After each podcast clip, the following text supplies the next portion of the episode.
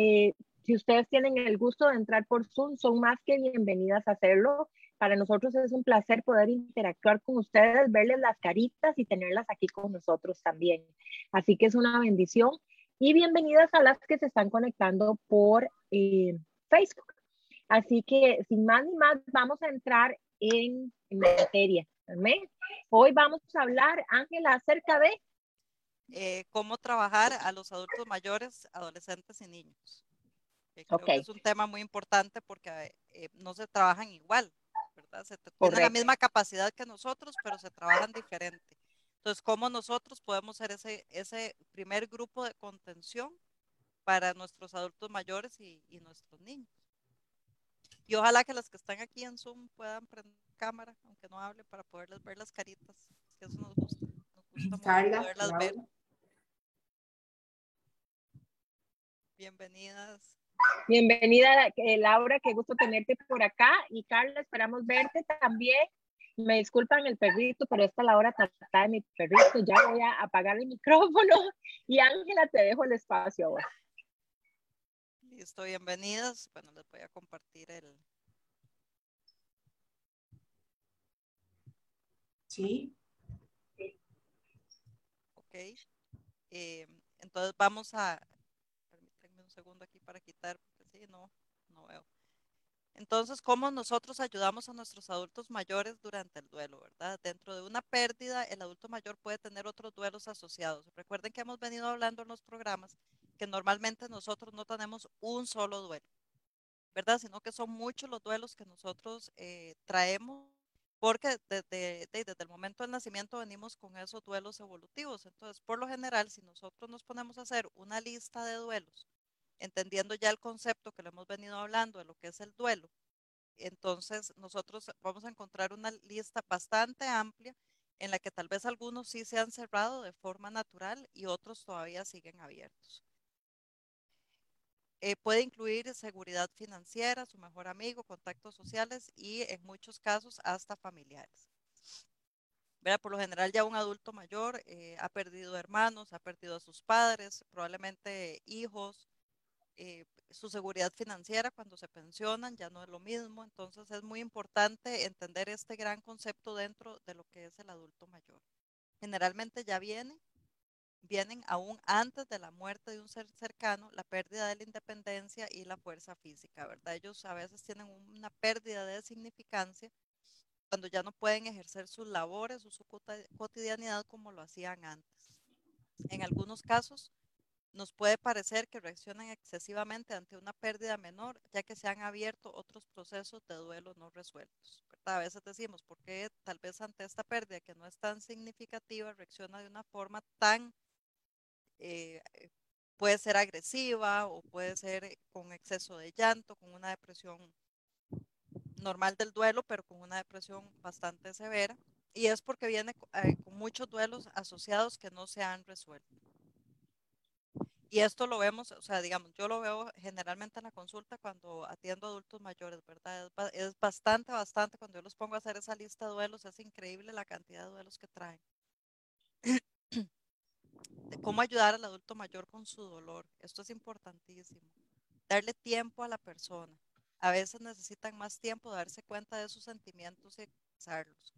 Eh, eh, antes eh, no había tanta educación como hay ahora sobre las emociones y los sentimientos. Entonces, la mayoría de ellos a veces les cuesta expresar esos sentimientos y esas emociones, ¿verdad? Especialmente a los hombres les cuesta muchísimo poder expresar las, las emociones indicarles las señales de tristeza o cambios de conducta, lógicamente con mucho amor. Esto se hace siempre en amor. Esto puede ayudar a la persona a darse cuenta de sus sentimientos, ayudándola a sentirse más cómoda. Entonces tiene que ser con mucho amor, contacto eh, y preguntándole eh, qué es lo que lo está haciendo sentirse de esa forma. Pasar tiempo con la persona, hablar de la pérdida, dejarlo que hable, así repita eh, 400 veces el cuento, ¿verdad? Porque hay mucha gente que le dice, ay, pero ya mamá, eso ya lo dijiste, o eh, no, hay, hay, que dejarlos en el momento en que están teniendo esa pérdida, ya el comportamiento no lo vemos cuando han pasado 20, 30 años, ¿verdad? De la pérdida, pero cuando la pérdida está reciente, por lo general tienden a repetir mucho eh, lo, que, lo que están pasando. Compartir sus recuerdos les ayuda mucho. Ser pacientes, ¿verdad? La paciencia en estos casos es fundamental. Entonces, si carecemos de paciencia, deleguemos esa, ese oír y escuchar activamente en algún otro familiar cercano o en algún amigo de la familia. Estar atento a las señales de duelo prolongado o depresión. El adulto mayor tiende con mayor facilidad a caer en depresión eh, por sobre una persona más joven, porque una persona más joven todavía tiene las actividades cotidianas, ¿verdad? Que tiene que ver a los hijos, que tiene que ir al trabajo, etcétera, etcétera. Ellos por lo general ya están en la casa pensionados, entonces eh, pueden haber depresiones que ya se pueden convertir en depresiones clínicas, entonces hay que estar muy atentos. Hablar cada pérdida por separado, ¿verdad? No vamos ahí como una mezcla de todas las pérdidas que ha tenido ahí, te acordás y que el fulano y el mengano y el, o sea, démosle espacio a cada pérdida para que podamos hablar de ella. Esto le ayuda a identificar sus sentimientos, se siente menos abrumado y sobrelleva la aflicción emocional. Buscarle grupos de apoyo pero grupos de apoyo que sean especializados en duelo y ojalá con alguien que sepa eh, llevar estos grupos, porque muchas veces los grupos de apoyo lo que hacen es que empiezan a repetir y repetir, integran gente, entonces cada vez que la persona llega todo el mundo tiene que volver a contar el cuento, entonces al final lo que se sienten es abrumados y no avanzan porque constantemente se está abriendo ese dolor, porque además cuando nosotros oímos el dolor ajeno, normalmente somos empáticos, sobre todo si la situación que está pasando o la pérdida que está pasando es similar a otra. Duelos asociados a la pérdida evolutiva. Recordemos que la pérdida evolutiva son las que vamos teniendo conforme vamos creciendo. Entonces, por ejemplo, la primera pérdida evolutiva es al nacer, después viene eh, cuando nosotros pasamos de la primera a la segunda infancia, cuando pasamos a la adolescencia, cuando pasamos a la etapa adulta y cuando nos pensionamos y empezamos a ser adultos mayores. Esa es la pérdida evolutiva. Pérdida significativa de la capacidad física, sensorial o psicomotora, así como la percepción de menor fuerza muscular y o energía por enfermedad o cambios naturales. ¿verdad? Nosotros sabemos que el cuerpo va perdiendo músculo, va perdiendo un montón de habilidades, reflejos, etcétera, eh, conforme vamos creciendo. Pérdida de calidad de las relaciones afectivas significativas, ¿verdad? Porque este, dentro de esto entra la sexualidad, lógicamente. También los hijos, ¿verdad? Ya no están como estaban antes.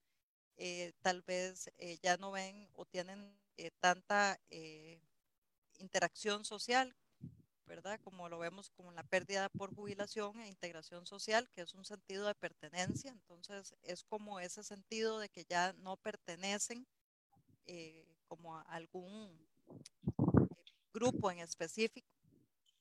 Y la muerte de seres queridos. ¿Cómo damos la noticia de un fallecimiento? ¿Verdad? A veces nosotros tenemos el afán de querer eh, protegerlos ay, perdón, de querer protegerlos eh, y yo, bueno, por lo menos yo soy del firme convencimiento de que hay que hablarles claro, porque eh, si no se dan cuenta, por la boca de ustedes se van a dar cuenta. De hecho, a mí me pasa mucho en la consulta que llegan los hijos y me dicen, es que yo no le quiero decir, porque no le quiero decir X o Y situación, que se dieron cuenta tal vez eh, medicatura forense o lo que sea. Eh, yo le dije, siempre díganle porque se va a dar cuenta. Cuando llegan a la consulta, digo, bueno, digámoselo dentro de la sesión. Y cuando llegan a la sesión, pues resultó que la persona ya sabía, ¿verdad? más bien se había quedado callada para no decirle a los demás, pero ya, ya sabía y no lo estaba pudiendo manejar. Eh, entonces, ¿cómo hay que dar esa noticia? Hay que ser claro, honesto, directo, conciso. Primero, anunciar el fallecimiento, no dar detalles impactantes, el objetivo es evitar un mayor impacto psicológico. Entonces, ¿qué pasa? Por ejemplo, este, en un accidente de tránsito, no le vamos a decir, y vieras cómo quedó, y, o sea, ¿verdad? Y, quedó destrozado y la cara y esto, no, no demos mayor detalles. Este, se les tiene que dar, y, y se les tiene que dar con mucha suavidad, pero sí tienen que decir primero el fallecimiento. ¿Verdad? Porque a veces le dicen, es que tuvo un accidente es que yo he tenido casos en que le dicen, es que está en el hospital, es que está en coma, o sea, para hacerles el cuento largo, corto, gente que tardan de una a dos semanas en decirle que la persona falleció, ¿verdad? Y ya está hasta cremada.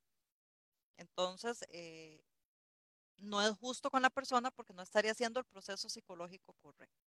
Entonces hay que decírselo desde el primer momento y hay que anunciar ese fallecimiento.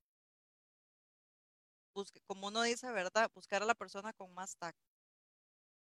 ¿Qué vamos a evaluar? Analizar si está captando, está capacitado, perdón, para recibir la noticia y procesarlo adecuadamente. ¿Por qué? Porque también tenemos casos en los que la persona puede tener un principio de Alzheimer o una demencia senil o su capacidad cognitiva no está al 100%.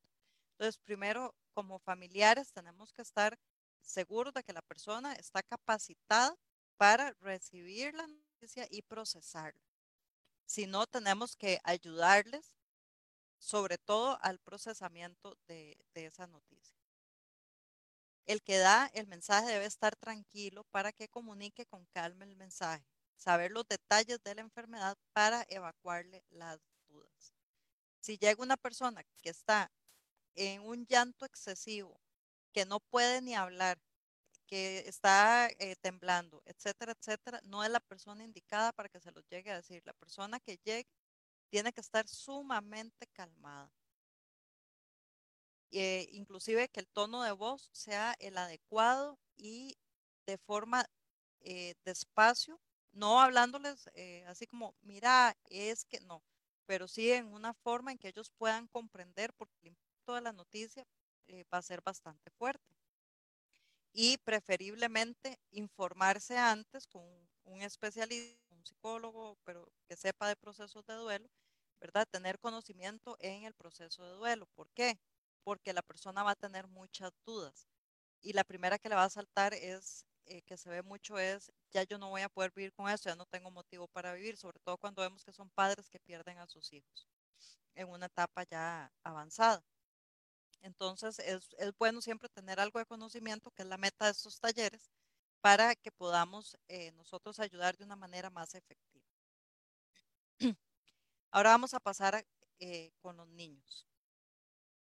A partir de los nueve años, el niño experimenta la muerte de forma muy similar como lo haría un adulto y la perciben como un fenómeno irreversible. Ya los niños a partir de los nueve años tienen la total capacidad, al igual que nosotros, de recibir la noticia. No hay que escondérsela, al igual que al adulto mayor, hay que hablarle con mucha claridad. Ahí yo me devolvería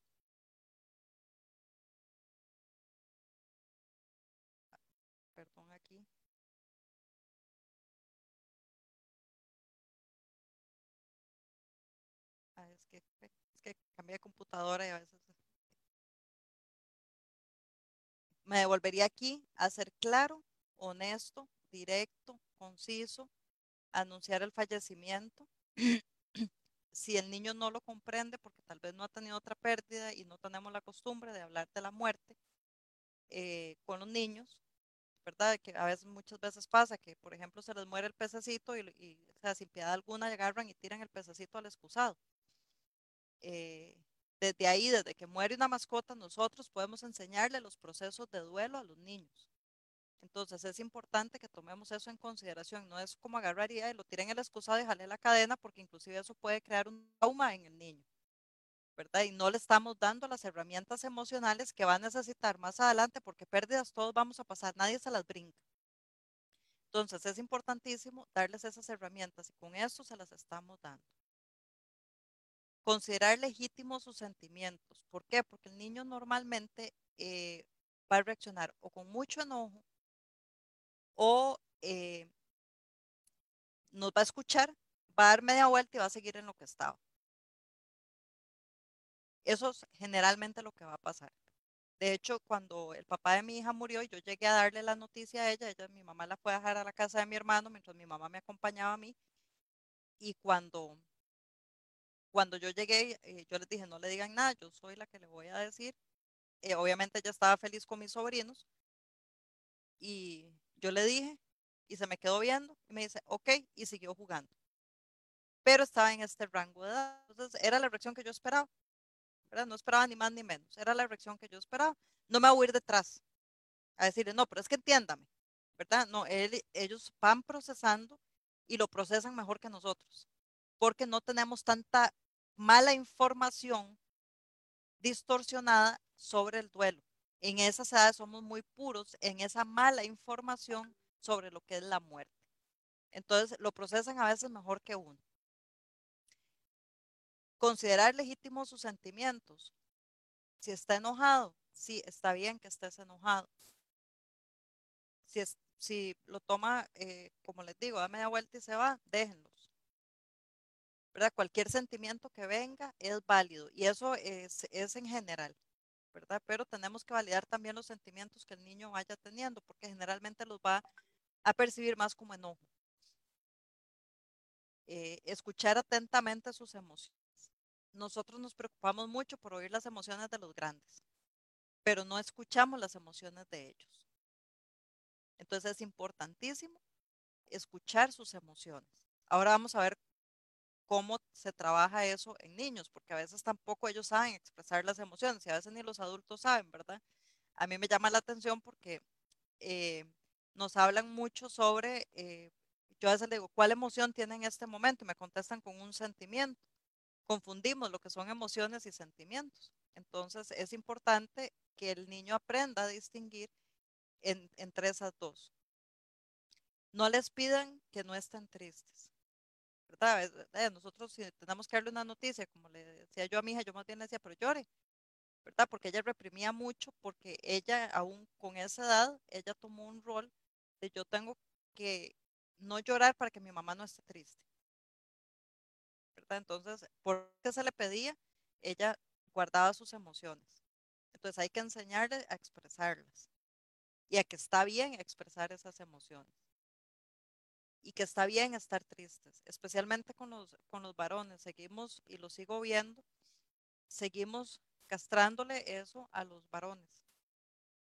¿Verdad? Y no, o sea, ellos sienten y, y, y les duele igual que a nosotras. Entonces, tenemos que enseñarles que el llorar, que el estar tristes está bien. Los padres no deben ocultar sus emociones, ¿verdad? Nosotros, y lo hemos hablado eh, en programas anteriores, nosotros eh, siempre decimos, es que yo tengo que ser fuerte para. en un momento como estos, nadie es fuerte. Hay mucho dolor. Entonces, no, no tenemos que ser fuertes para nadie. Y está bien que les demos el ejemplo de cómo expresar las emociones. Así sea de manera desbordada, porque cada uno las va a expresar a su manera. Y que como ellos las expresen, está bien. ¿Cómo trabajar el duelo en niños? Se trabaja por medio de cuentos. Hay cuentos específicos que son para explicarles y trabajarles el duelo por medio de dibujos, ¿verdad? Ok, dibujar cómo te estás sintiendo en este momento. Lógicamente, ya ahí sí eh, debería haber intervención de un especialista para que interprete el dibujo. Mural con huellas y mensajes. Eso lo podemos hacer como una actividad en la casa para que el, niño pueda empezar esa parte neuroplástica, que eso es nuestro último programa, eh, de, cómo expresar, ya porque si tal vez no saben escribir, cómo expresar, eh, eso es lo que se llamaría en el adulto terapia narrativa, el poder escribir, ¿verdad? A esa persona. Entonces podemos hacerlo medio de que pongan su huella y nosotros podemos escribir el mensaje si el niño no sabe escribir y si no que lo escriba el niño. Eh, un mensaje al cielo con un globo, hacemos un globo con helio, un papelito pequeñito y eh, soltamos el, el, globo hasta que el globo se vaya. Como les expliqué en otros programas, cuando hacemos esta técnica del globo, es muy importante tener en cuenta que no haya árboles alrededor, cables eléctricos. Yo sé que en Costa Rica eso es casi imposible, pero tenemos que buscar un espacio en el que podamos saber que el globo se va a ir hasta que se pierda, porque eso les da eh, la conexión de que ya se fue al cielo, ¿verdad? Y que ya no lo vemos más, pero lo están haciendo visual, entonces para ellos es mucho más fácil entenderlo, pero tener mucho cuidado de que ese globo no se vaya a quedar pegado en un árbol porque si no, nos vamos a tener que subir a bajar el globo. o repetir el, ejercicio. Entramos a, los adolescentes, que ya de por sí es una edad compleja. Ya la adolescencia por sí trae lo suyo. Entonces reaccionan de forma eh, a veces muy exagerada o reprimen completamente. Entonces, saber lo que es correcto según la edad de su hijo. Cada uno conoce a su hijo. De hecho, yo generalmente no trato adolescentes, eh, adolescentes y perdón, no trabajo niños en los procesos de duelo, sino que capacito a los papás para que ellos en su lenguaje le hablen a sus hijos. Porque tal vez el papá perciba que yo estoy siendo muy cruda a la hora de darle la noticia. Entonces es mejor que cada papá en su lenguaje sea el que, el, que va trabajando ese proceso en el niño. Entonces, en, yo en mi caso, sí capacito a los papás, ¿verdad? Pero bueno, cada uno sabe cómo hablar los hijos. Igual, este primer grupo de contención van a ser los papás o el papá sobreviviente en el caso de que alguno haya muerto. Conforme se Ángela, sí. Perdona que te interrumpa, precisamente hay una pregunta aquí de Carla que dice, yo perdí a mi papá hace un mes, tengo una hija de 17 años, donde él fue la figura paterna que tuvo. Ella no llora, no se expresa, a veces trata de protegerme y a veces evita hablar de él por mucho tiempo. ¿Es algo normal? No. No. Este, yo le recomendaría a Carla que la ponga en terapia ya. Porque si no, eso primero se le va a complicar lo que le falta a la adolescencia y segundo, este, de hay que explicarle eso, ¿verdad? Que no tiene que ser fuerte, que pero a veces para ellos es más fácil comunicarse con alguien que no es de su entorno. A ellos les cuesta mucho comunicarse con su entorno. De hecho, yo tengo mucho, mucho paciente adolescente. Eh, tengo un caso muy similar, eh, que falleció él, pero era el tío que era como la figura paterna. Y es riquísimo como ella habla conmigo y no, no lo logra con la familia pero conmigo ella se abre completamente, pero soy una persona que es extraña y ella siente un lugar seguro. ¿Verdad? Y este, hay que ponerse al, al nivel de su edad. ¿verdad? A veces queremos, por más que ya estén grandes, queremos eh, verlos como adultos, pero no lo son todavía, no tienen la capacidad cognitiva todavía, no tienen el desarrollo cognitivo para eh, hacerlo así. Entonces, siempre es mejor en estos casos y buscar un tercero que sea el, y, y, y, generalmente yo ahí sí doy la recomendación que vayan a terapia de una vez. Eh, cualquier consulta que tenga, bueno, al final ponemos el, el número porque si no es normal, ¿verdad? Y ella está completamente reprimiendo. Es muy común que el adolescente lo haga, pero eso no quiere decir que sea normal y que el duelo no se va a complicar. Escúchelo de forma activa. Cuando quiera hablar, saque el rato, pare lo que está haciendo y escúchelo. Porque ellos no siempre son tan abiertos para hablar. Entonces, en el momento en que están pidiendo hablar, no le diga, espérese que termine de lavar los platos, espérese que, o sea, ya una cosa es que digamos, ahorita venga mi hija de, no sé, de 15 años y me diga, este, bueno, la mía tiene 22, porque venga, o sea, mi hija sí, que tenga tal vez 14 o 15 años, que me, mami, es que necesito hablar y yo estoy aquí en vivo, ¿verdad? También hay, hay cosas, momentos que se puede y otros que no, pero preferiblemente que en ese momento en que quieren hablar, se les pueda escuchar. No lo obligue a hablar de sus sentimientos, no se van a abrir con los papás. Y ya eso es porque es una etapa normal de la adolescencia. Abrirse con los papás les cuesta mucho, porque más bien viven en mucho conflicto. Eh, con ellos y con, con, su figura de autoridad. En el momento que quiera hablar, préstale atención. Es muy importante. Una cosa es la escucha activa y otra es prestarle atención, ¿verdad? Hay que prestarle atención en el momento en que quiere hablar, paren y pongámosle atención. Escucha activa es realmente estarlo escuchando, no es estar aquí. Ajá, y decime, ¿verdad? No es eso estamos hablando de que es un momento delicado en que está teniendo una pérdida importante en su vida. ¿Cómo ayudarlos con su dolor? Déjelo que reaccione ante la pérdida a su manera. Cada adolescente es único, igual que cada ser humano, pero cada adolescente tiene su forma única y ellos generalmente reaccionan con mucha, mucha ira. Entonces hay que dejarlos. Eh, siempre cuando la ira sea controlada y no atente ni contra su vida ni contra la de otra persona o animales, ¿verdad? Dele, eh, permítale que cuestione, muchas veces, inclusive eh, dentro de los procesos de duelo, la gente dice, no cuestione a Dios. No, Dios es un Padre lleno de amor. Dios nos entiende y ve lo profundo de nuestro corazón. Si ellos quieren cuestionar, permitámoselos en amor y explicarles, ¿verdad? Lo que, lo que es la voluntad de Dios, etcétera, etcétera, pero, o, cuestionar cualquier otro tipo de cosas, pero no les cortemos eso. Dejémoslos que hablen, que se expresen abiertamente, porque si no van a reprimir. Dele tiempo para que acepte la pérdida. Al adolescente le da, le cuesta un poquito más de tiempo. Por eso es que le estoy dando la recomendación de que es mejor que vaya a terapia de una vez. Porque a ellos les toma más tiempo aceptar la pérdida. Eh, todo el contrario de los niños, que pueden aceptarla más rápido. Un adolescente le cuesta un poco más. De hecho, es que entre más vamos creciendo, nos va costando más. Enséñale que qué es el duelo y que es un proceso normal, que todos pasamos por ese proceso. Por eso es que no es bueno esconderle las emociones, porque así de qué raro, yo me siento muy mal, pero mi mamá, o al contrario, mi mamá llora demasiado y yo no, yo, yo entonces voy a tomar una actitud para que ella no sufra. No, estamos sufriendo igual lloremos juntas, o si quieres llorar sola, anda a tu cuarto y llora sola.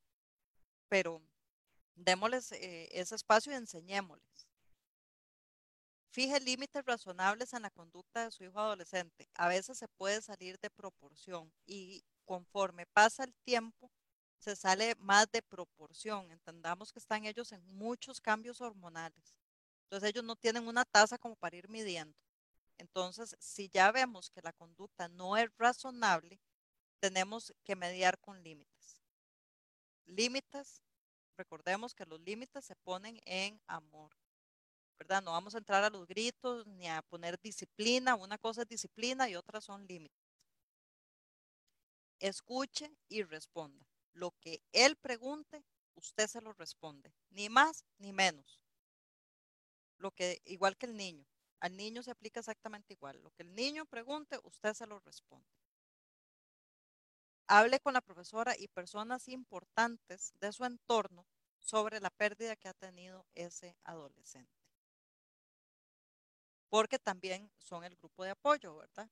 Eh, la escuela, eh, el colegio, los profesores, el, el, psicopedagogo, todos los maestros, o sea, todo lo que está involucrado alrededor de ellos son grupos de apoyo que tienen que saber cómo actuar. No siempre saben cómo hacerlo, pero eh, sería lo ideal que supieran cómo, cómo actuar en ese momento. Actividades para hacer con el adolescente. Los primeros años de la adolescencia. Hacer un dibujo o collage sobre su vida y los sentimientos que tiene. Hable sobre los sentimientos y aquí agrego emociones. Entonces nosotros los ponemos, eh, podemos hacer, por ejemplo, que te voy a tomar a ellos que le encantan las selfies, ¿verdad? Eh, vamos a, tomarnos una selfie. ¿Cómo te sentís ahorita? Estoy enojado, entonces nos tomamos un selfie enojado. ¿Verdad? Eh, y hoy, ¿cómo te sentís? Estoy triste, entonces ponemos una cara triste y tomamos, y después les vamos haciendo un collage. Ahora hacer estas cosas es, ah, ¿verdad? En un 2x3 entre teléfono y impresora, hacemos esto en dos toques. Entonces, eso es una forma de ir validando sus sentimientos y sus emociones. Años medios de la adolescencia. Generalmente creen que la vida es para siempre. Ayúdele con imágenes y hablando sobre su pérdida. De ahí hay que enseñarles que nada es para siempre y que, eh, pues bueno, ahora lo estamos viviendo mucho. De por sí los adolescentes ahorita traen pérdidas en cantidad, ¿verdad? Esta pandemia ha acabado con los adolescentes porque les cambió su vida, sobre todo que están en una etapa en que son muy sociales, ¿verdad? Entonces ya no tienen ni eso en este momento. Creo que es importante eh, tocar un, momento ese punto porque no tienen ni eso ahorita de poder estar compartiendo con sus eh, compañeros, con sus amigos cercanos, con la gente que ellos creen que son los que lo entienden, el poder compartir eh, sus sentimientos.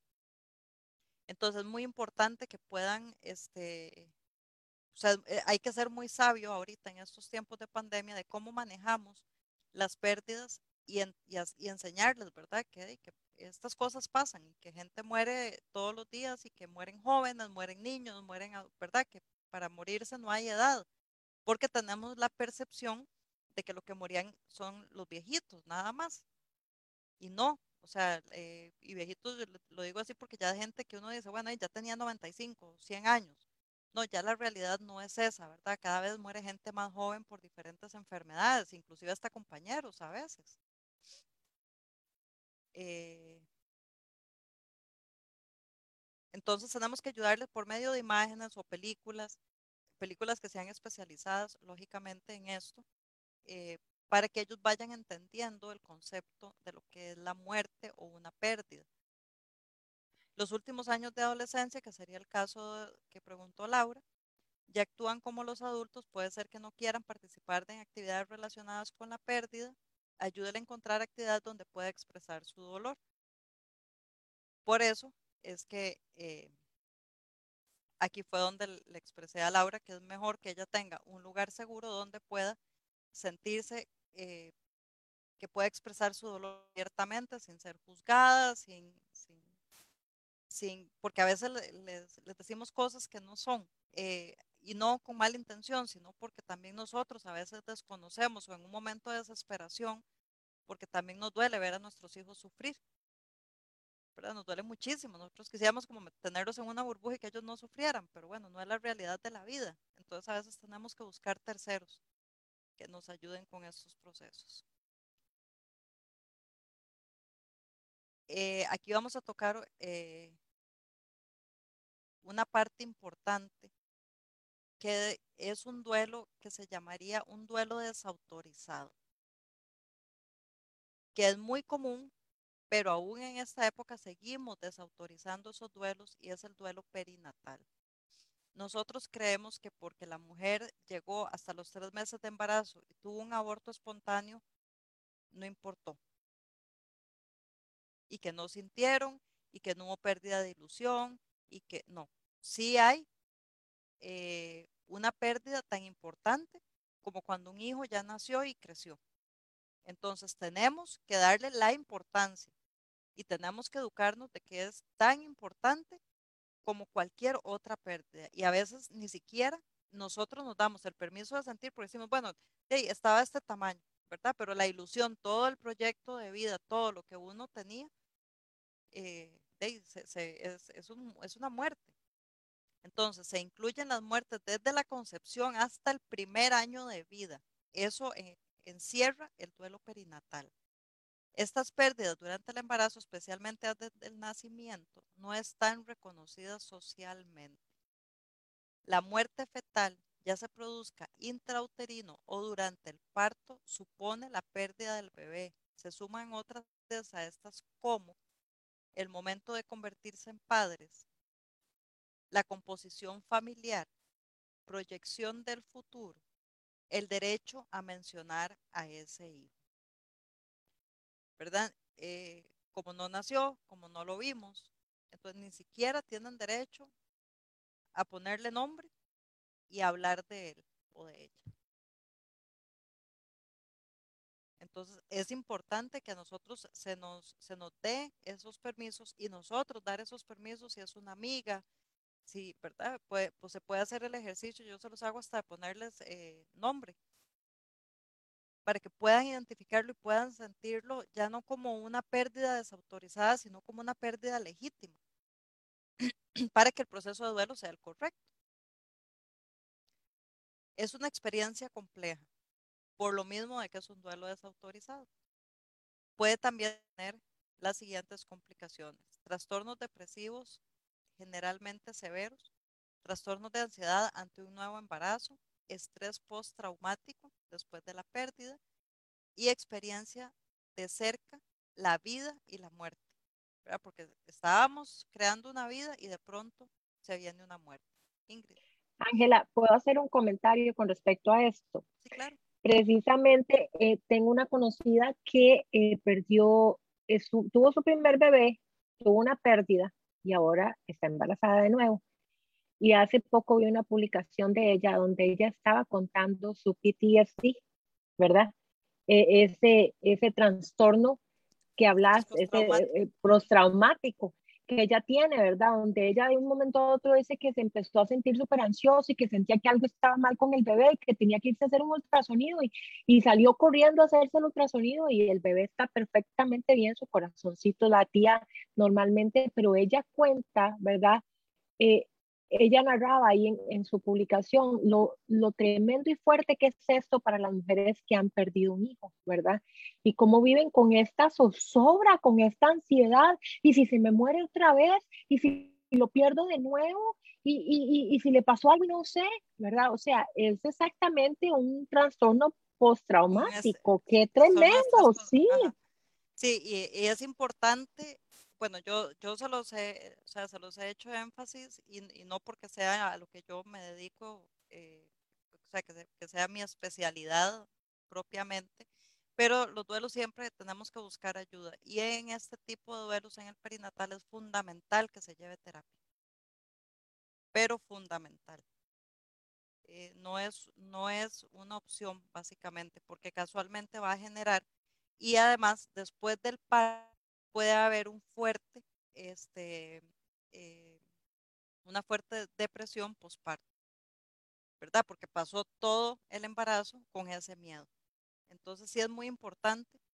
Eh, todo, todo duelo yo siempre recomiendo, como les digo, no es comercial, pero siempre recomiendo busquen ayuda, pero de alguien que sepa, ¿verdad? Porque no todo el mundo tiene conocimiento sobre duelo. Eh, porque el duelo de, es toda una especialidad, ¿verdad? Es, en psicología se da, pero se da muy básica, ¿verdad? Por eso es que cada, cada psicólogo después busca su especialidad, ¿verdad? En duelo no sé por qué, este, como que no, no, tan así que no se dan especialidades aquí, hay que sacarla afuera.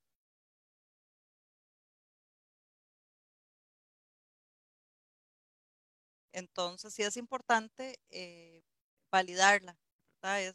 ese duelo perinatal sí es muy importante validarlo como es importante validar el de los adolescentes, el de los niños y la cautela que hay que tener con los adultos mayores. Y es, o sea, me parecía un tema sumamente, de suprema importancia, porque ahorita eh, no nos estamos escapando, ¿verdad? A raíz de la pandemia, eh, todos hemos perdido a, alguien querido, sea por eso, las condiciones en que estamos enterrando a nuestros seres queridos eh, no es la misma, eh, de hecho, no se puede por aforo ni siquiera en los cementerios, ¿verdad? Muchas veces la gente, y es importante hacer ese cierre completo, ¿verdad? Vivir todo el proceso es importante. Con los niños, no les priven de vivir el proceso completo. A veces decimos, no, es que, no vea al muerto porque se va a traumar. Que no vea el entierro porque se va a traumar. No, les estamos dando herramientas emocionales. ¿verdad? Entonces sí, tienen que presenciar porque eh, el cerebro va haciendo toda una conexión al respecto. Si no, lo que vamos a hacer gente que después evite todo, todo lo que sea relacionado a la muerte. Y la muerte al final tenemos que verlo como algo muy natural. Es, que es doloroso, sí, es muy doloroso.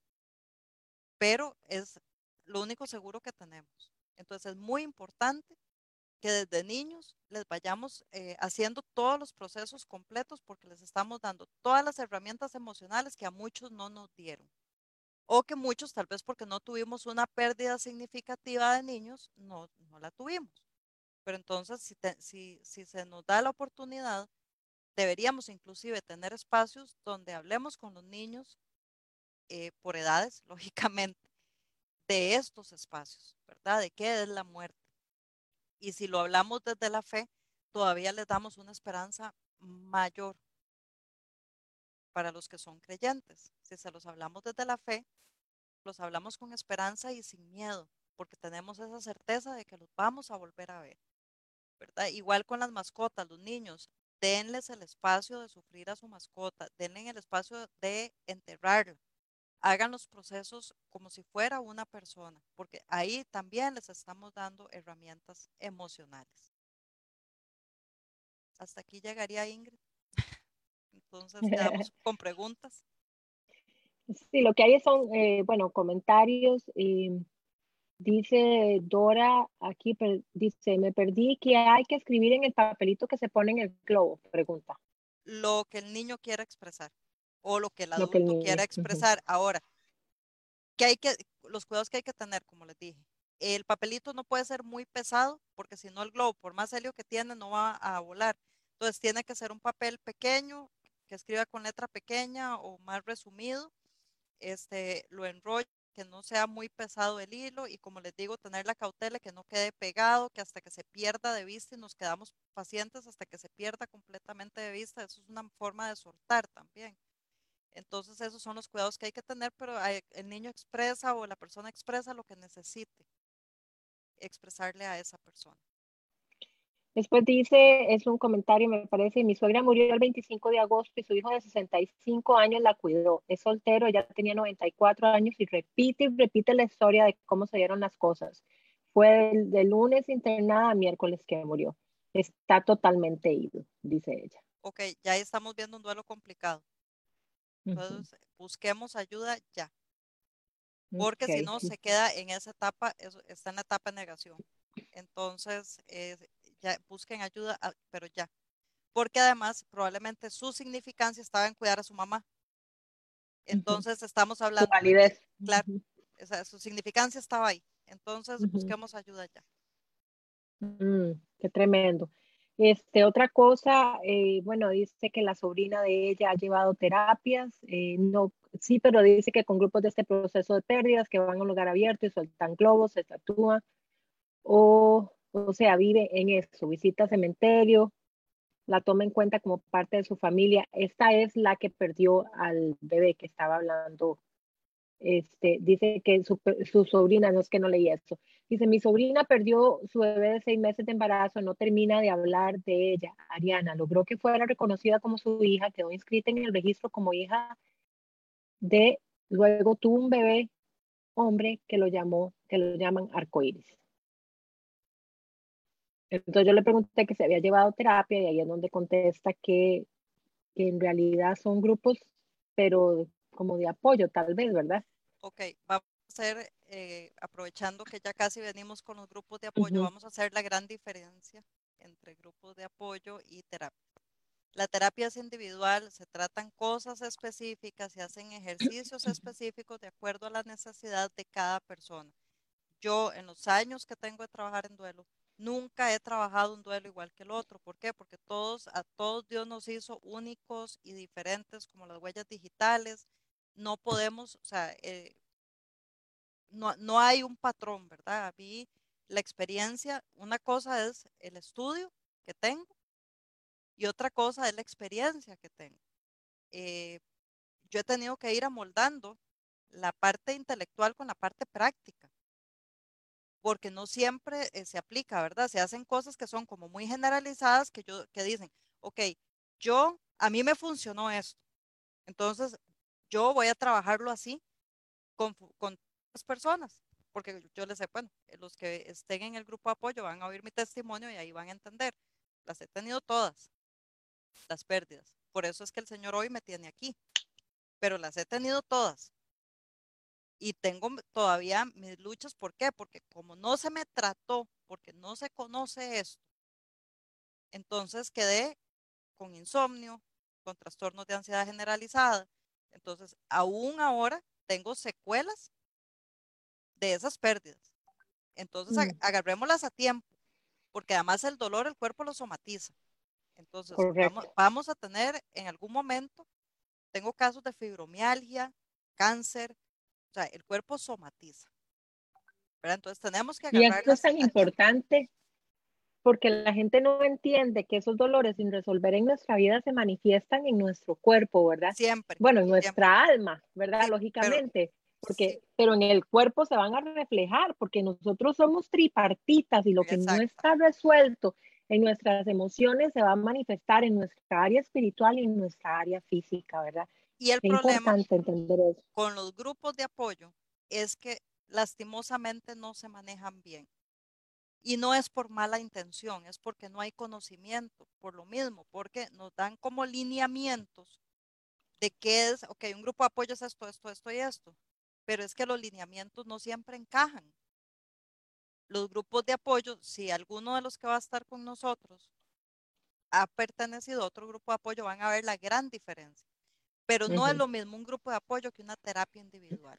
Definitivamente no es lo mismo. Sí, no va a sustituirlo, no, lo va a sustituir. No, no, se complementan, se complementan, pero no son sustitutos. Uno no sustituye al otro. Y si a mí me preguntan, yo prefiero que una persona esté en terapia que en un grupo de apoyo. Porque además en un grupo de apoyo puede ser que la persona no logre abrirse tanto. ¿Verdad? Nosotros las mujeres no tenemos ese problema, básicamente, ¿verdad? De abrirnos, pero los hombres sí. Entonces, eh, es importante, pero de igual, hay mujeres que, eh, se, que reprimen porque tal vez les tocó un rol muy pesado o porque algo pasó que, que no logran eh, tal vez sacar por completo. Pero sí, son cosas totalmente diferentes. Entonces, y si la persona además el terapeuta no fue muy asertivo, tal vez por no tener todas las herramientas, entonces básicamente el proceso no está completado. Entonces es importante en, en, este proceso llegar a esa etapa de aceptación, pero también uno como especialista sabe en qué momento llega a esa etapa de aceptación el, el paciente. Laura, levantaste la mano. Sí, muchas gracias. Buenas noches. Mucho gusto para todas. Eh, bueno, para comentarles, eh, una vez a la semana compartimos mi esposo y yo algún tema, ¿verdad? Relacionado con la palabra y en el grupo que tenemos hay una señora como de unos, tal vez, unos 70 años más o menos, que perdió a su esposo. Ella vivía solamente con él y ella era quien lo atendía siempre. Antes de morir su esposo, como en cuestión de un mes, perdió también a tres mascotas de ella.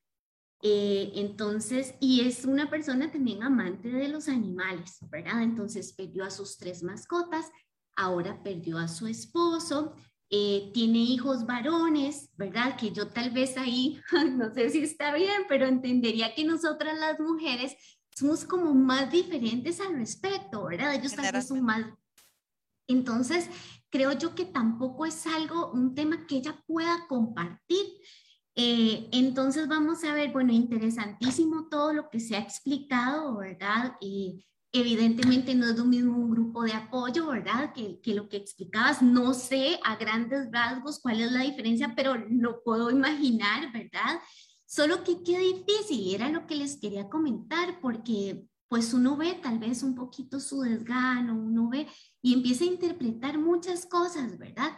Ya han pasado alrededor tal vez de unas cuatro semanas y ya la oímos como con palabras más positivas y ella dice que ella quiere que llegue el viernes para poder compartir, ¿verdad? La palabra y estar todos juntos. Entonces vemos que sea como sea, sí hemos podido aportar un poco, ¿verdad? Que ella se sienta mejor eh, pero bueno, tal vez no todo lo que necesita. Entonces, quería preguntarte, Ángela, eh, ¿qué recomendaciones de manera general podríamos darnos, podría darnos a nosotros para tenerlo en cuenta? Nosotros le hemos tratado de dar esa perspectiva de esperanza, que era la que comentabas para los que confiamos en el Señor y en esa vida eterna maravillosa que nos espera hemos tratado de canalizarlo por ahí, que un final es, es nuestra fe y en eso estamos aferrados, ¿verdad? Pero no sé si habrá algo más que podamos hacer nosotros limitadamente, ¿verdad? En este grupo que a ella le pueda ayudar. Eh, en realidad tengo mucho que hablar, la verdad. Rápidamente otro comentario. Tengo una compañera de trabajo que también enfrentó la pérdida eh, de su bebé como a los tres meses. Para ella un tema muy importante para su esposo solamente fue eh, cómo te sentiste, cómo amaneciste, eh, te sentís bien o cómo te... Pero nada, o sea, para ella era muy importante, para él no. Y ha sido una situación que ahora inclusive tiene problemas en el matrimonio por esa situación. Eh, fue como, vamos a ver, muy impactante para mí porque a los dos días de conocerla en el trabajo que entró recientemente me empezó a compartir esa historia, pero ella me hablaba como muy negativo de su esposo, ¿verdad? Hasta que llegamos a este punto y yo pude identificar que ella realmente tiene un dolor muy fuerte porque su esposo no reconoció la pérdida como ella lo está haciendo, ¿verdad? Eh, bueno, me voy a quedar en esos dos comentarios. Muchísimas gracias. Gracias, Laura, por compartir. Bueno, eh, probablemente para él sí sea importante, pero como hombre no sabe expresarlo habría que ver cuál, bueno, ver, yo siempre soy de, la, de las que me gusta oír las dos versiones. ¿verdad? Habría que oír. Ella tiene una necesidad claramente muy grande de hablar, puesto que en poquito tiempo te, te, chorrea la historia, ¿verdad? Y te habla de, ese enojo que ella tiene.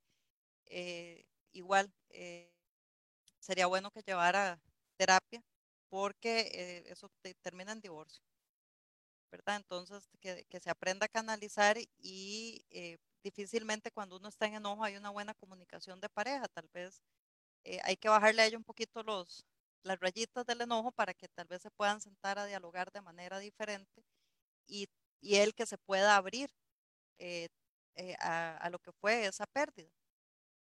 Porque tal vez la percepción de él es diferente, pero está tratando como de, no darle importancia. Para, para, porque tal vez él cree, porque por eso es, es eso que tenemos tan mal, tan mal eh, el conocimiento de lo que es el duelo. Entonces tal vez él cree que eh, por, por quedarse callado, espérense porque si no las dejo hablando solas. Ya. Este, es que se me iba la batería y se me había olvidado conectar la compu. Eh, eh, tal vez que haciendo eso es como la está apoyando, ¿verdad? Minimizando la importancia de esa pérdida perinatal. En el otro caso, mira, te soy totalmente sincera, es muy poco lo que pueden hacer aparte de las herramientas espirituales, es muy poco lo que pueden hacer, porque es un grupo donde no es el fin.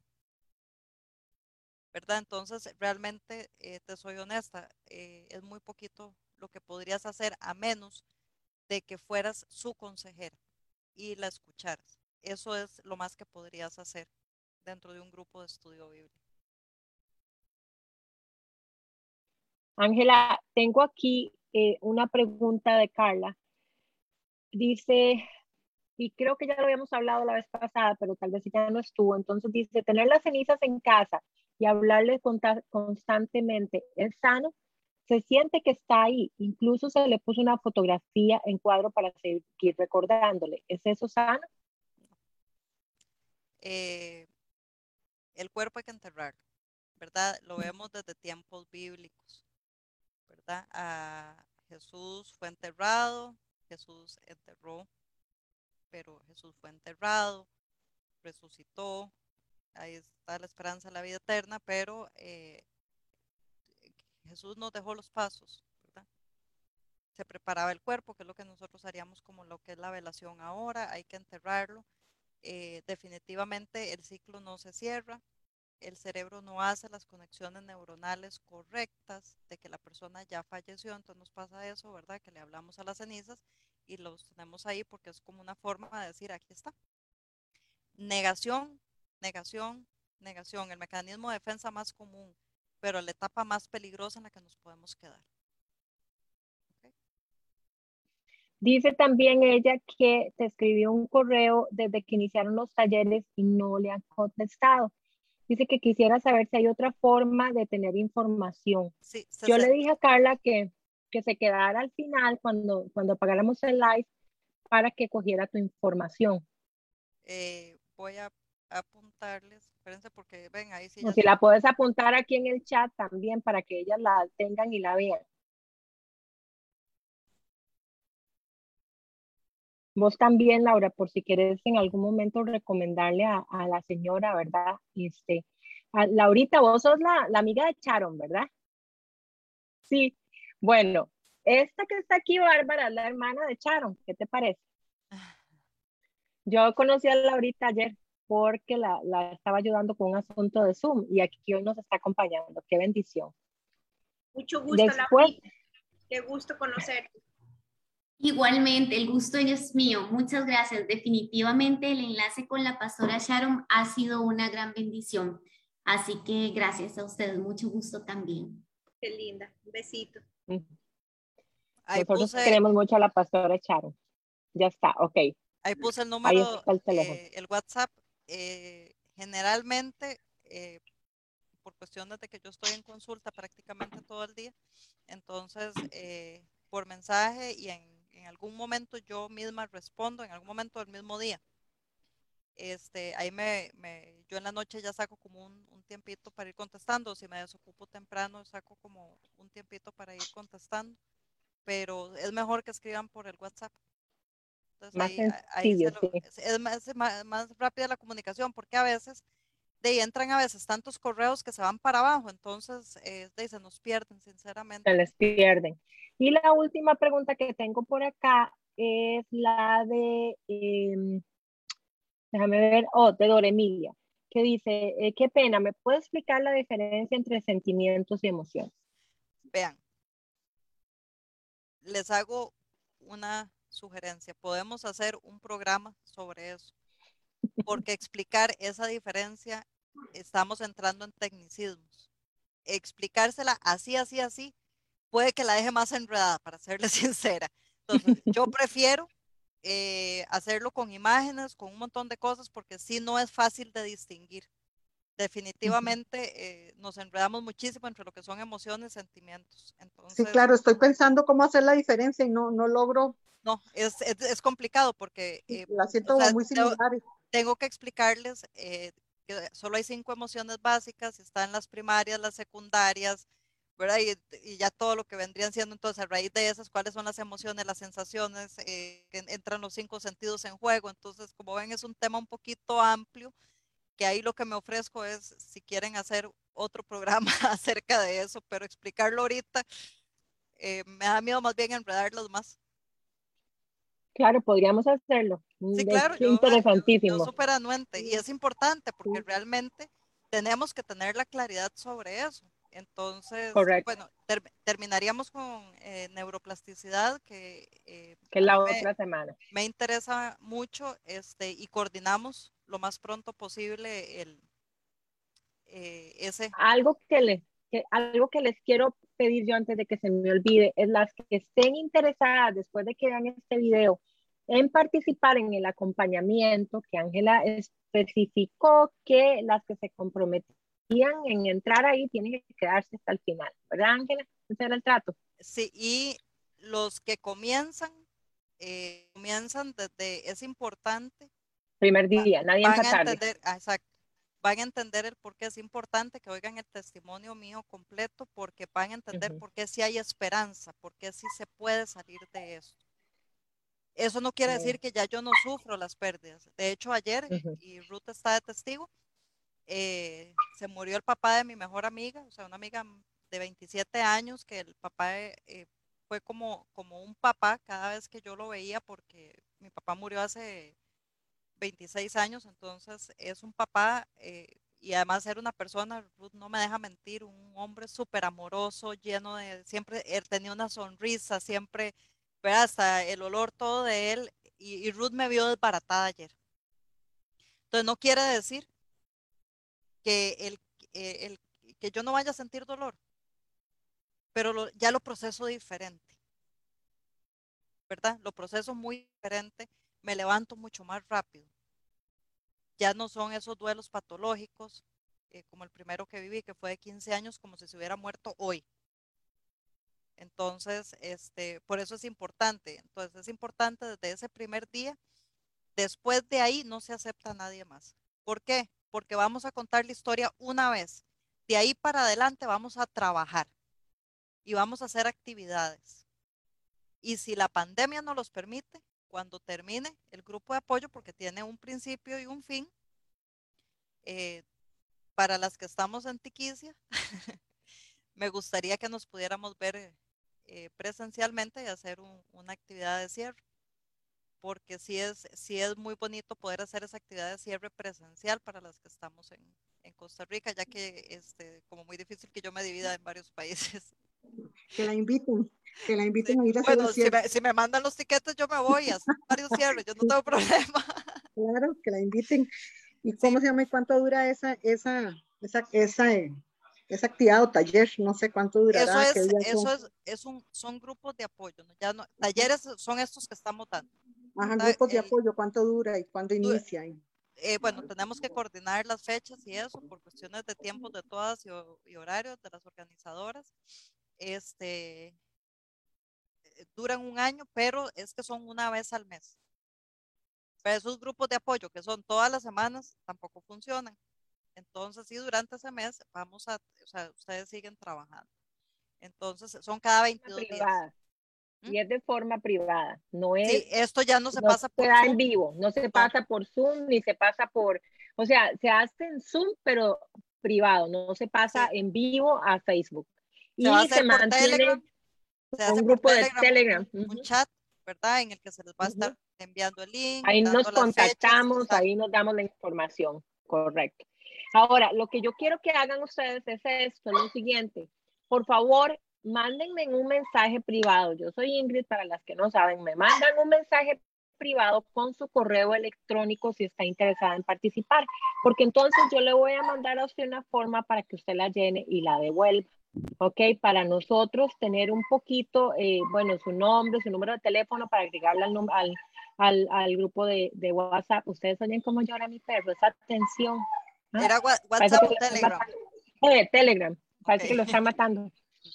Eh, doña Julia, ¿usted quiere decir algo, doña Julia?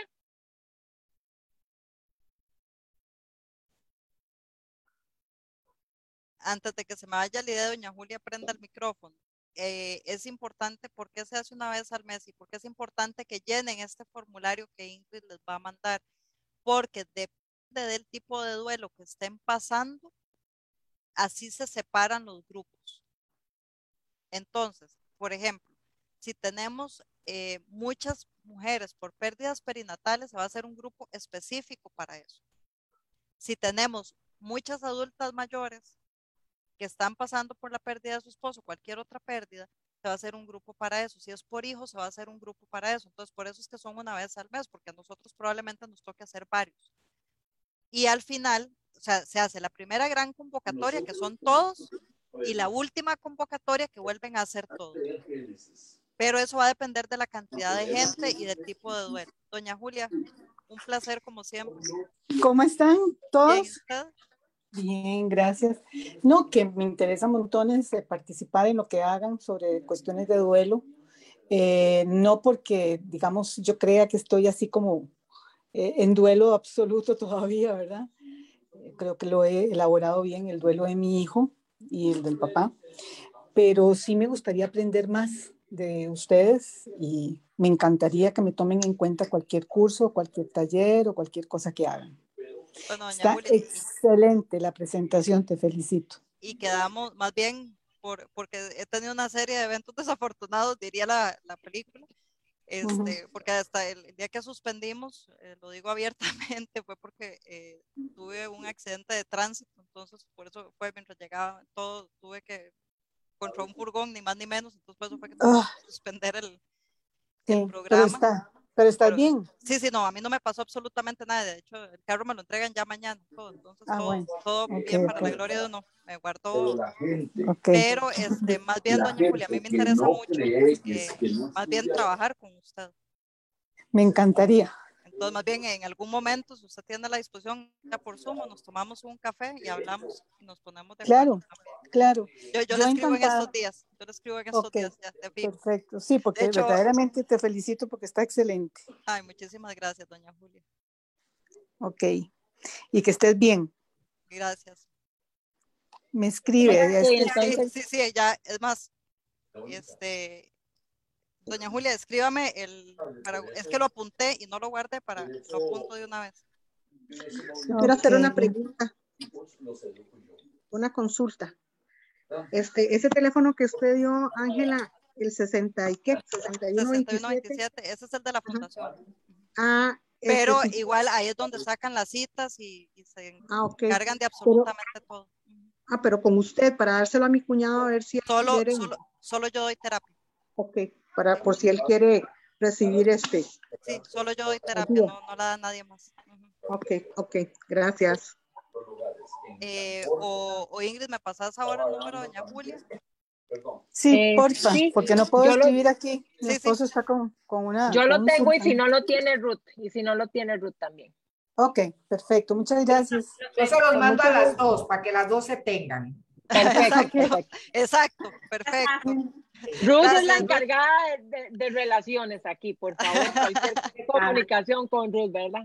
Bárbara, ¿querías decir algo para cerrar? Yo quería decir que yo asistí por bastante tiempo a las charlas con Ángela acerca del duelo y, y como yo superé todo el proceso, fue impresionante. Impresionante lo que Dios utilizó a Ángela para ayudarme a mí eh, como un trampolín a superar todo, todo el duelo y, y, bueno, y aclararme muchas cosas, porque yo creí que era solo el duelo de mi mamá, pero era un montón de duelos que ya yo traía acumulados y que me estaba haciéndola muy valiente y venían muy mal manejados. Entonces, pues eh, yo que lo he llevado, eh, lo recomiendo 100%. De verdad que sí, porque yo soy otra persona completamente. Este, de cuando yo empecé todo el duelo de mi mamá, eh, a la persona que soy ahora. Para la gloria de Dios. Gracias por el testimonio, Bárbara. Sí, así es. Yo participé también y aunque no tenía eh, muchos duelos tal vez en ese momento, eh, sí tenía uno y bien grandote y de verdad que, que el Señor obró por medio de esto, que no hemos terminado todavía porque nos toca ahorita reunirnos de nuevo, exactamente. Así que este, las invito a que participen, eso sí, ¿verdad? Que, que empiecen desde el día uno para que se puedan quedar, porque si no, ya tarde no se recibe absolutamente a nadie. Incluso yo entré con la intención de aprender, ¿verdad? Esa fue mi, intención. Yo decía, bueno, yo quiero aprender aquí, yo quiero ver, ¿verdad? Por, para ayudar a otras personas y no solo aprendí, sino que recibí yo también. es válido, es válido inscribirse para aprender. También Correcto. grupos de apoyo es muy válido. Laura. Para que, para que, no sientan como que no pueden entrar porque no tienen un duelo, ¿no? Es, este, a la larga se encuentran un duelo ahí en el camino. Uno entra creyendo que no tiene duelos y, el Señor le muestra después que uno tiene duelos. Doña Dora, tiene que mandarle un, un mensaje privado a Ingrid e Ingrid le manda la información para inscribirse en el grupo de apoyo. Sí, justamente esa era mi pregunta, que yo en realidad ahorita no identifico, ¿verdad? Eh, quisiera y, y, mi motivación sería poder ayudar a otros, aunque no me cabe duda que si lo tomo en el camino me los voy a encontrar, ¿verdad? Entonces, sí, también uno puede ser parte, digamos, en esta condición de, de principio, ¿verdad? Sí, claro. Sí, la idea de esto, perdón, Ingrid, la idea de esto, o sea, vamos a ver, eh, prácticamente en el país no hay especialistas en duelo, ¿verdad? Eh, porque una cosa es tanatología y otra es eh, procesos de duelo. Entonces, eh, la idea de esto, porque es algo que el Señor me dio, no para mí, para ayudar a otros y que otros puedan ayudar a otros, ¿verdad? La idea de esto es hacer una cadena gigante y que la gente tenga cultura sobre lo que es el duelo, porque esto va a facilitar muchísimo eh, los procesos. Entonces, la idea de esto es que, aunque no tengan un proceso de duelo, inviten también a otra gente que tenga eh, ganas de ser ahora. Dentro del, del, también, si no han visto los programas anteriores, véanlos, porque ya en los grupos de apoyo no vamos a hablar de teoría, porque además, para yo hablarles de lo que es el duelo en su complejidad, serían ya salen certificados, ¿verdad? Son como tres años. O sea, yo estudié tres años eso, seguidos, ¿verdad? Entonces, eh, no, no vamos a dar, sino que ya va a ser la parte práctica de cómo se lleva un grupo de apoyo. Este, y que entre más gente sepa y más gente se anime, más personas alcanzamos y más personas ayudamos, ¿verdad? Esto es para el reino de Dios, no es para mí. Yo soy un simple instrumento que el Señor utiliza a través de lo que yo viví y del conocimiento que Él me, de la capacidad de conocimiento que Él me ha dado. Nada de eso lo hago yo, ¿verdad? Entonces, por supuesto, y si quieren invitar más gente, espero que hoy es importante que vean los programas, están todos ahí para que puedan entender el concepto claro, porque ya eso no lo vamos a ver en los grupos de apoyo. Ahora, en este grupo de apoyo, quiero recalcar que es solo para mujeres. ¿Por qué? Porque el ministerio de nosotros o el grupo de nosotros está enfocado en la mujer. Ya si usted eh, tiene algún hombre que quiera participar después, ya tendrá, tendrá que ser en, en, otro, en otro grupo de apoyo que se abra que sea unisex. Este está enfocado en la mujer. Y quiero aclararlo porque el ministerio, el, el, grupo en sí es privado dirigido a las mujeres y con ese énfasis estamos haciendo también el taller para que sea dirigido a la mujer específicamente. Entonces no quiero eh, que después vayan a participar hombres o lo vayan a recomendar a hombres y tal vez se vaya a sentir alguna persona fuera de lugar, ¿verdad? Para abrirse.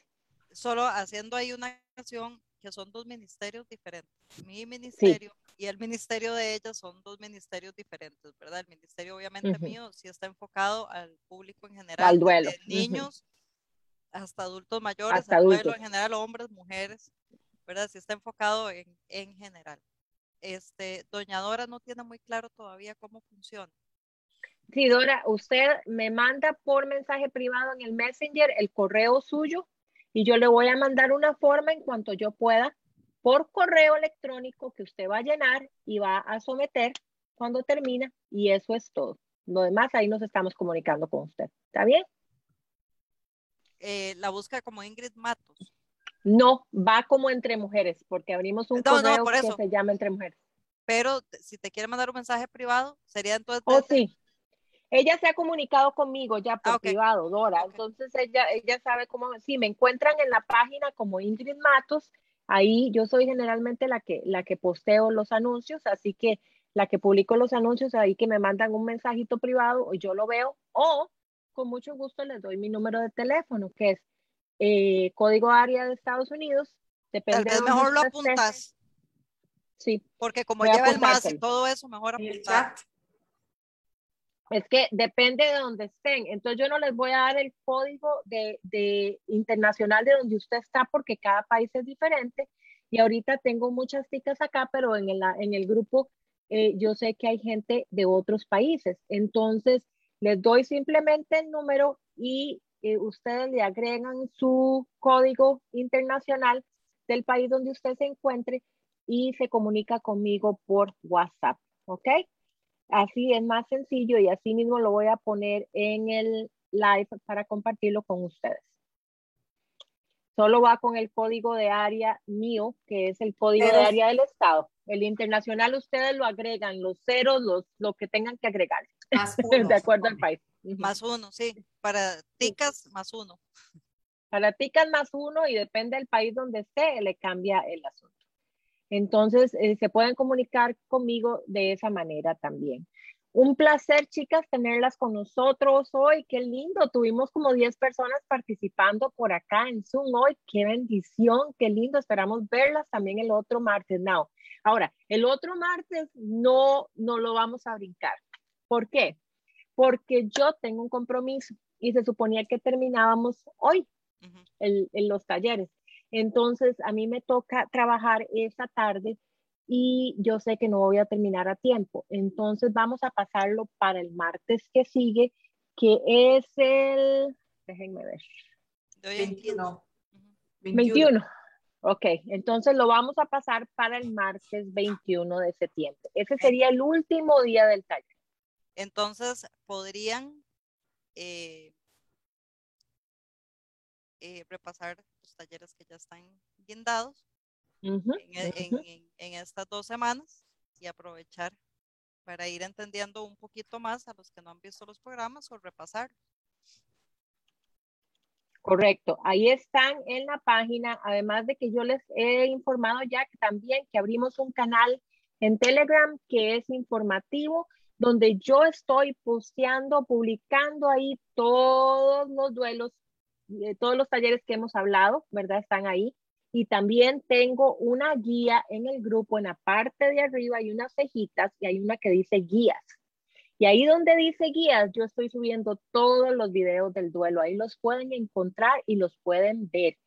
Entonces se van para arribita del grupo, ahí donde dice, déjenme buscarlo para leerles todo lo que dice, para no mentirles porque hasta le cambié para, para que sea más fácil. Dice información, conversación, guías, comunicados son los anuncios importantes. Cuando ustedes quieren saber los acontecimientos importantes que vienen, van a estar bajo comunicados. Guías es donde están los temas esos importantes que les tenemos un pedacito en el grupo destinado para que ustedes los puedan encontrar. ¿Ok? Entonces, ahí en guías hay una unidad que se llama el duelo y pueden encontrar todos los talleres desde el primer taller que hicimos con Ángela, para que los encuentren. Trato de ponerlo de esa manera para que les sea más fácil. Y después el de Telegram, el canal, que es solo para eh, difundir información, no nos podemos comunicar, es solo para información, que ustedes pueden recibir la información por ahí y ver los videos también por ahí. Así que yo creo que sin más, eh, nos despedimos, Ángela. De nuevo, muchísimas gracias por compartir con nosotros, brindarnos tu, tu tiempo y brindarnos tu conocimiento y tu corazón para esto del duelo, porque de verdad sabemos que es un llamado lo que, lo que Dios ha depositado en vos. Así que te lo agradecemos un millón. Yo le voy a pedir a Barbie que nos cierre en, oración, por favor, para despedirnos de nuestro eh, programa en vivo y cortar el live. Claro que sí. Amado Padre Celestial, infinitas gracias por tu misericordia, por tu bondad, por tanto amor que nos tienes a cada uno de, tus hijos, por guiarnos de esta manera, Señor, en todas nuestras dudas, en todos nuestros cuestionamientos, en esas preguntas que a veces no encontramos quien nos contesta, Señor, y con dulzura nos conduce, Señor, a los lugares donde necesitamos escuchar y recibir aliento como aliento de vida, Señor. Te damos gracias por esa misericordia que es nueva cada día, Señor, para con cada uno de nosotros. Te doy gracias por estos instrumentos como Ángela, como Ingrid, como Ruth, Señor, y como cada una de las mujeres que están acá, Señor, porque estos talleres y este aprendizaje no se queda aquí, Señor. Es para también poder darlo a otras personas que van a pasar por las mismas cosas que nosotros pasamos. Gracias te damos, Señor, anticipadas por este privilegio que nos das de poder también ayudar a otros. Gracias, Señor, por este hermoso taller que Ángela preparó, Señor, con esmero, Señor, y con mucha información importante. Te bendecimos y te glorificamos, Papito Dios. Todo esto lo agradecemos en el nombre de Jesús. Amén. Amén, amén. All right, chicas, nos vemos. Desconectamos el live.